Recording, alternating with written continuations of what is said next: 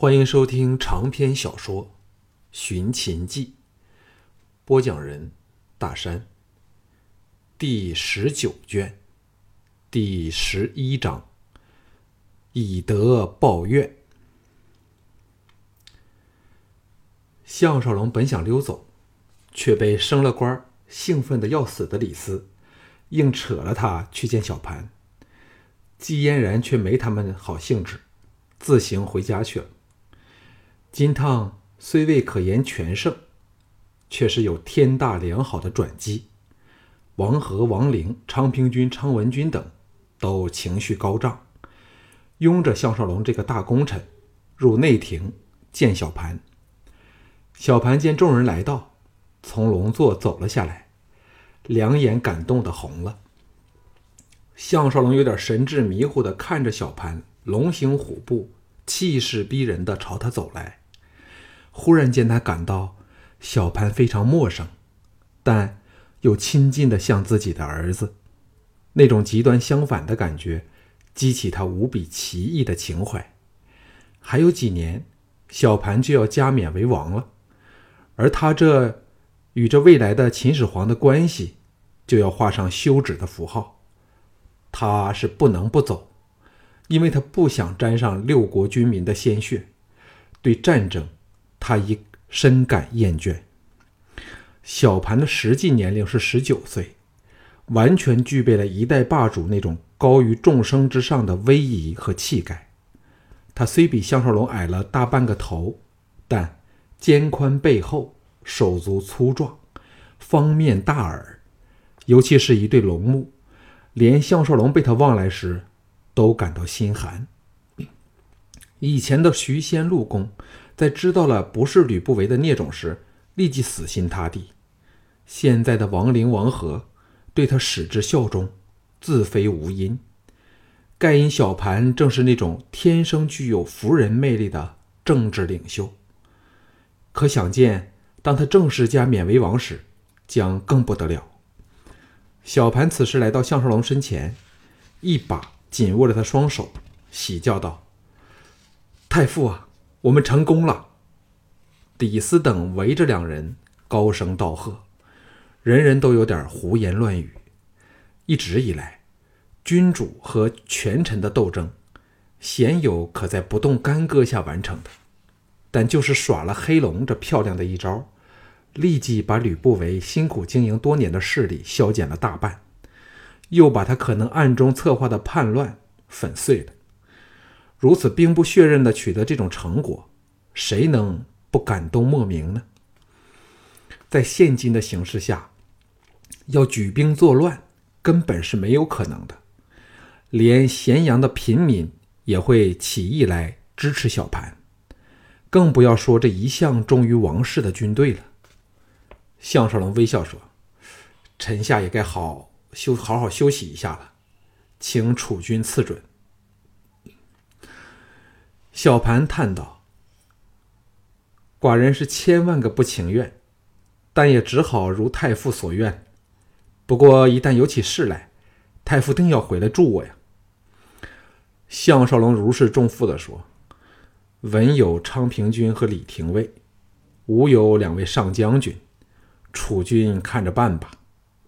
众人轰然大笑，因项少龙等于是在说：“没有事就最好不要来烦我了。”李斯笑骂说：“项大人不要笑在下了，在项少龙跟前，李斯永远都是你从赵国回来时在城外出遇的李斯。”小盘说：“太傅准备何时回牧场暂休呢？”听到他特别在“暂休”两字加重了语气，众人都露出了会心的微笑。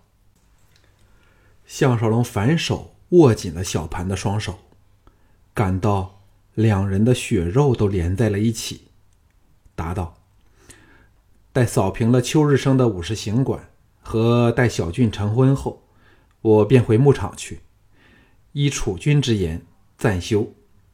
该仍有十多天会留在咸阳。嘿，我要回家沐浴更衣，好参加今晚的春宴。小盘依依不舍，放开项少龙的手，感触说：“我嬴政能有今日，实拜太傅所赐。以他一国之君的身份，肯说出这种话，众人无不动容。当日只知调戏婢女的顽童，谁想得到，竟是日后一统天下的千古一帝秦始皇呢？”宫门外挤满来朝圣的群众，见项少龙出来，立即欢呼四起。蹄声响起，国兴领着一队亲兵从旁边冲出来，隔远向他施礼。项少龙见国兴一身军服，像变了另一个人般威风凛凛，不禁记起了京俊初穿官服的样子，心中不由对国兴多了几分亲近的感觉。国兴来到他身旁，陪他往乌府驰去，低笑说：“卑职在门外等了一段时间，刚才嫪毐和吕不韦分别出来时，群众都大喝倒彩，气得两人脸都黑了。但项大将军出来时，却博得最多的彩声。”项少龙看着穿上新衣的小孩在道旁放鞭炮和互相追逐。心情前所未有的闲适舒畅。小盘终于稳固了他的王位，以后只有他找人算账。像吕不韦、嫪毐之徒，实在只堪配做他练拳的对手。国兴说：“相爷，请相信小人，小人以后是死心塌地跟定大人了。”项少龙听他改变口气，摆出家将的姿态，欣然说。十来日后，我会返回牧场，由小俊暂代我的职位。你好好跟着小俊干吧，这是你和他最佳的修好机会了。国兴点头答应后，压低声音说：“那些刺客有五个人逃出来后，到了杜弼的将军府去躲避都尉的搜捕。听邱日升的口气，他们会化作我们武士行馆的人，今晚去参加春宴。”项少龙祈祷：“难道他们以为今晚还有机会行刺，或不知道入宫赴宴者都不准携带武器的吗？”国兴说：“邱日升还没有这么大胆，只是希望借这批人来重振行馆的威风。”项少龙淡淡的说：“也好，就让我今晚落落秋日生的脸吧。”若非碍于嫪毐，今天我就去把他的行馆拆了。国兴听得心惊肉跳，暗想：幸好自己改投明主，否则就是受尽凌辱的其中一个了。国兴又说：“听说今早单美美想上吊自尽，幸好被人救了下来。”项少龙这时对单美美只有同情而无恼恨。但此事却不易插手，只好叹一句：“心有余而力不足了。”忍不住问道：“单美美的心是否向着嫪毐呢？”国兴神秘地说：“这事儿恐怕只有他本人才清楚。但醉风楼婢仆间流传着一个消息，就是单美美真正看得上眼的人却是相爷你。”项少龙吓了一跳，失声说。这事儿定是弄错了，否则为何我没有任何感觉？国兴耸肩说：“女人心是最难测的，或者真是传错了吧？”这时已到了乌府，国兴施礼走了。项少龙想起自己幸福温暖的家庭，立即把单美美的事置诸脑后。刚踏入府门，手下告诉他，醉风楼的红阿姑杨玉。来找他，正在东厅等候。项少龙大感愕然，隐隐猜到该是与自杀不死的单美美有关，心中暗叹。他差他差点就想派人去把杨玉赶走，但终硬不起心肠，矛盾的挣扎了一番，才到东厅去。这美女洗尽铅华，身穿素服。样子比她浓妆艳抹时更顺眼，虽比不上前晚的石素芳，但其清秀之色已属罕有。到现在，他仍弄不清楚这欢场美女心底内的玄虚。他是否只因趋于吕不韦的权势，才不得不暗害自己呢？或者他真的爱上了管仲爷或许商，才甘心为虎作伥？在这充满阴谋诡计的环境里，他学小了不再轻信任何人，同时也学会以种种手段去对付敌人，例如五福和国兴。杨玉见他来到，大喜离座迎来。项少龙真怕他纵体入怀，那如果给毕仆看到，暴雨乌廷芳诸女知道，那就跳进黄河也洗不清了。人的心理是这样，他去醉风楼胡混，季才女等可以不知为不见，但若把风流带回家里，就是另一回事了。项少龙慌忙施礼，道貌岸然黯然地说：“玉姑娘，请安坐。”杨玉乃揣摩男人心意的专家，甜甜一笑，横了他大有深意的一记媚眼后，退返座内。待项少龙在侧旁坐下时，才蹙起黛眉，轻叹说：“美美今早想上吊自尽，幸好我们一直防他会做出这种蠢事，才能及时把他救回来。但镜像处多了一道可怕的淤痕。”会有好一阵子不可以出来见客了。项少龙皱眉说：“玉姑娘来找项某人，难道认为我可为她效劳吗？”杨玉叹了一口气说：“妾身也知这样来找项大将军，不给你扫出门外，已对妾身非常客气了。只是美美和妾身比亲姐妹还要好，其他人……”又畏惧吕不韦权势，噤若寒蝉。现在咸阳城内，只有大将军一个人不把吕不韦放在眼内。美美和杨玉走投无路，唯有后言来求项大人了。项少龙苦恼地说：“美美不是一向和骆大人相好吗？现在他权势大增，假如他肯娶美美。”而美美又心甘情愿的话，吕不韦该很难反对了。杨玉露出不屑之色，呸的一声说：“嫪毐算什么东西？充其量只是太后的联手男宠，他出来鬼混就可以。一个月前有人送了他两个歌姬，结果都被太后派人活生生打死了。大将军，请说。”还有谁敢嫁入他的内史府去呀？项少龙听得愕然以对，想起吕不韦寿宴时，朱姬充满妒意的怨毒眼神，整个人寒沁沁的。朱姬变得太厉害了。自庄襄王被吕不韦害死，他的心里便很有问题，但仍想不到她变成了这么可怕的一个女人。杨玉絮道。何况每每对他只是虚与委蛇，本来他确实迷上了他英俊的外表和风采，但自听说白磊说有关他以前丧尽天良的坏事，便只有憎厌之心，而无欢喜之情了。项少龙心想，白磊定是从韩闯处听来有关嫪毐的恶行，以韩闯的为人，必会添油加醋，得口舌不饶人。不过嫪毐也是罪有应得了。杨玉神情忽转温柔，含情脉脉的瞧着他说：“只有相爷的声誉最好，就算你是你的敌人，也说不出相爷做过什么坏事。初时我们是不明白，后来见我们这么一再开罪相爷，相爷仍体谅我们是逼不得已，还和颜悦色相待，我们暗中都非常感激。”项少龙苦笑说：“好人最是难做。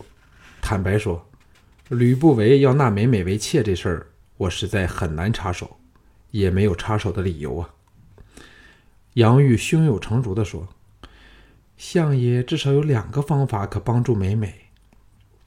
最简单，当然是由相爷把美美纳为小妾了。不过我也知道这是强人所难。”还会使相爷和老大人不和。项少龙叹道：“另一个办法又如何呢？”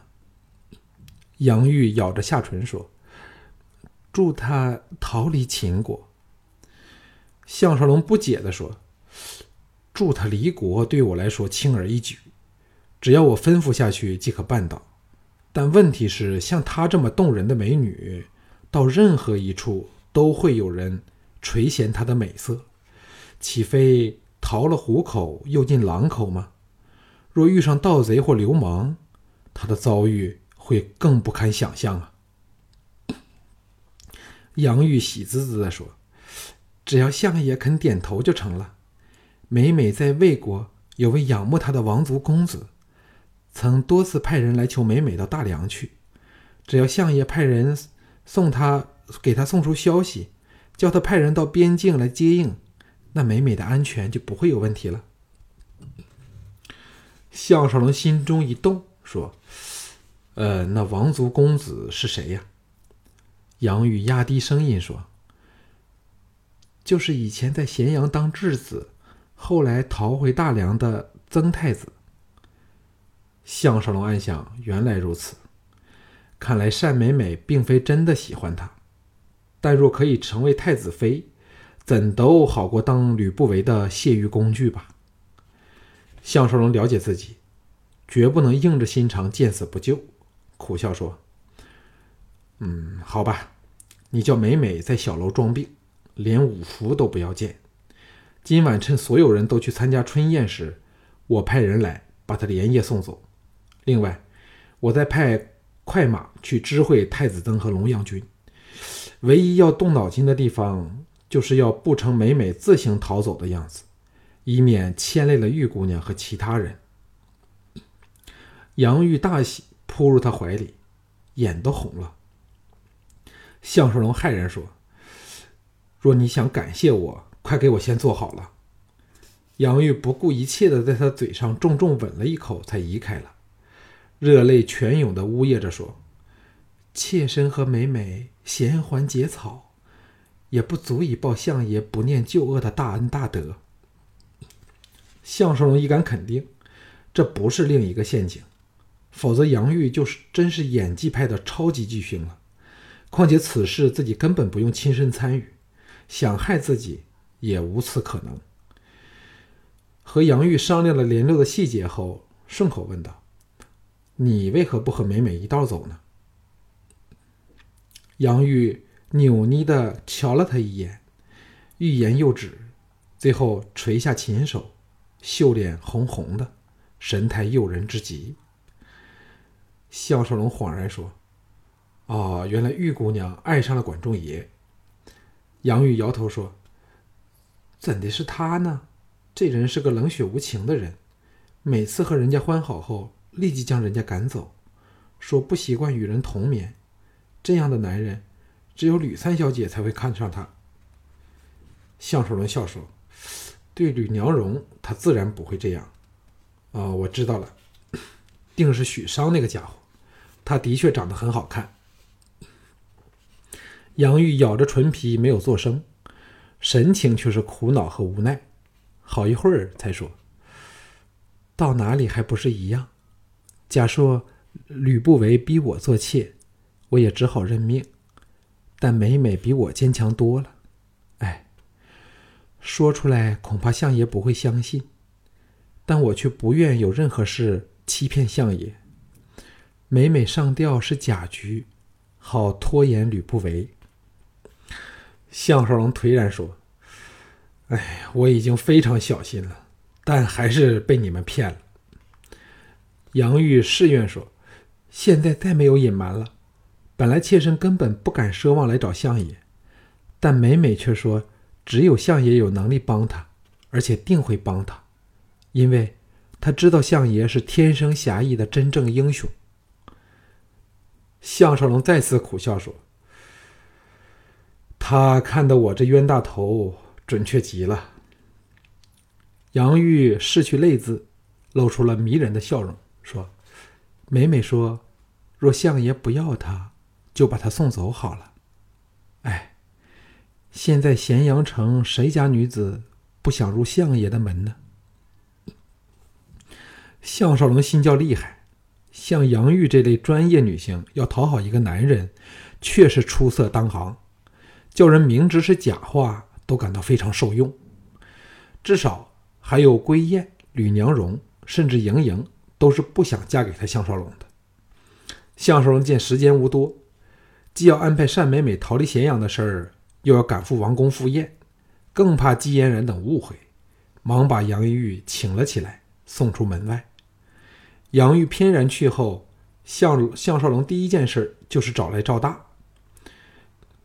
由于他曾随赵雅在大梁住过一段时间，最熟悉当地的情况，让他去负责这件事最是合适。单美美这么走了，最不幸的人就是五福，这可这将可逼他进一步的靠向自己，成为另一只在吕不韦集团内的有用棋子。赵大还以为是什么危险任务，听到只是把单美美送往魏境，欣然答应了。到项少龙回到后宅时，还以为季嫣然等盛装以待，岂知众妻婢正在逗儿为乐，都身穿便服。一点也没有去参加春宴的意思。项少龙奇道：“，你们都不去凑热闹吗？”季嫣然懒洋洋的躺在卧机上，斜靠软垫，慵倦不不胜的说：“夫君大人好像忘了，是谁举起那条龙尾，拍了整个早上的得水，又在亭上罚站念罚念书，罚了整个时辰。”本来也想去的，但玉霸忽然什么力气都失去了，只想什么都不做，更没有闲情去想夫君大人为何和醉风楼的姑娘闲聊大半个晚上。项少龙既是涟漪大起，又是差点气坏了，跪了下来，在他脸颊香了一口，向吴廷芳说：“那你们呢？”赵志撇撇小嘴道：“嫣然姐都不去了，我们哪还有兴致？”项少龙心中有点明白了，举手投降说：“神明可见，我项少龙和我杨玉往日没有任何私情，今天也是如此。他之所以……”谢季嫣然探手掩着他的嘴，笑着说：“不要疑心了，我们只是闹着玩吧。”吴廷芳痴痴娇笑，媚态横生的说：“但不去赴宴却是真的。”见到吕不韦，我便想起，哎，都是不说了。见他神情一暗，项少龙立即想起赵倩和春莹等心爱的人儿，明白了他的意思。田真、田凤两人走了过来，把他挽起，服侍他沐浴去了。穿着妥当，来到大厅，藤毅和京俊和陶芳闲聊着等候他。项少龙说。单美美的事，赵大通知了你们吗？藤毅点头说：“这只是小事一件，能气气吕不韦，害害五福，总是快事。”京俊笑着说：“单美美就是看清楚这一点，才不愁你不答应。不过这女人真是长得美。”项少龙给他提醒，立即对杨玉打了一个折扣。自己太容易朝好的一方面设想了。陶芳说：“刚才我见过涂仙，他问我黑龙是否像少龙你想出来的，我不敢瞒他。涂仙要我告诉你，他真的服你了。这绝技比同吕不韦两记百战宝刀更加厉害。吕不韦回府暴跳如雷，也猜到我们在装神弄鬼，但却全无办法。涂仙说。”以吕不韦的性格，可能会铤而走险，叫你们更要小心。项少龙心中一凛，额首受教，因为自己却有点被胜利冲昏了头脑的飘飘欲仙，非常危险。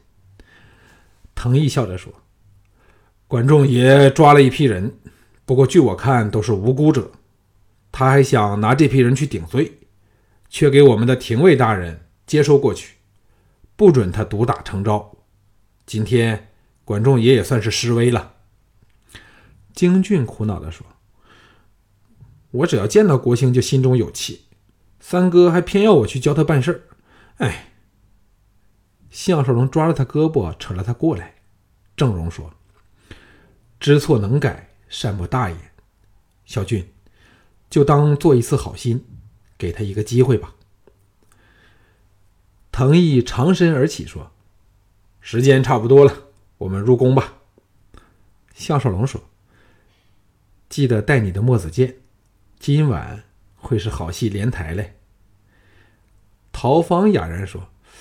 怎会有这种事儿啊？这是大秦的国宴，没有楚军点头，谁敢生事啊？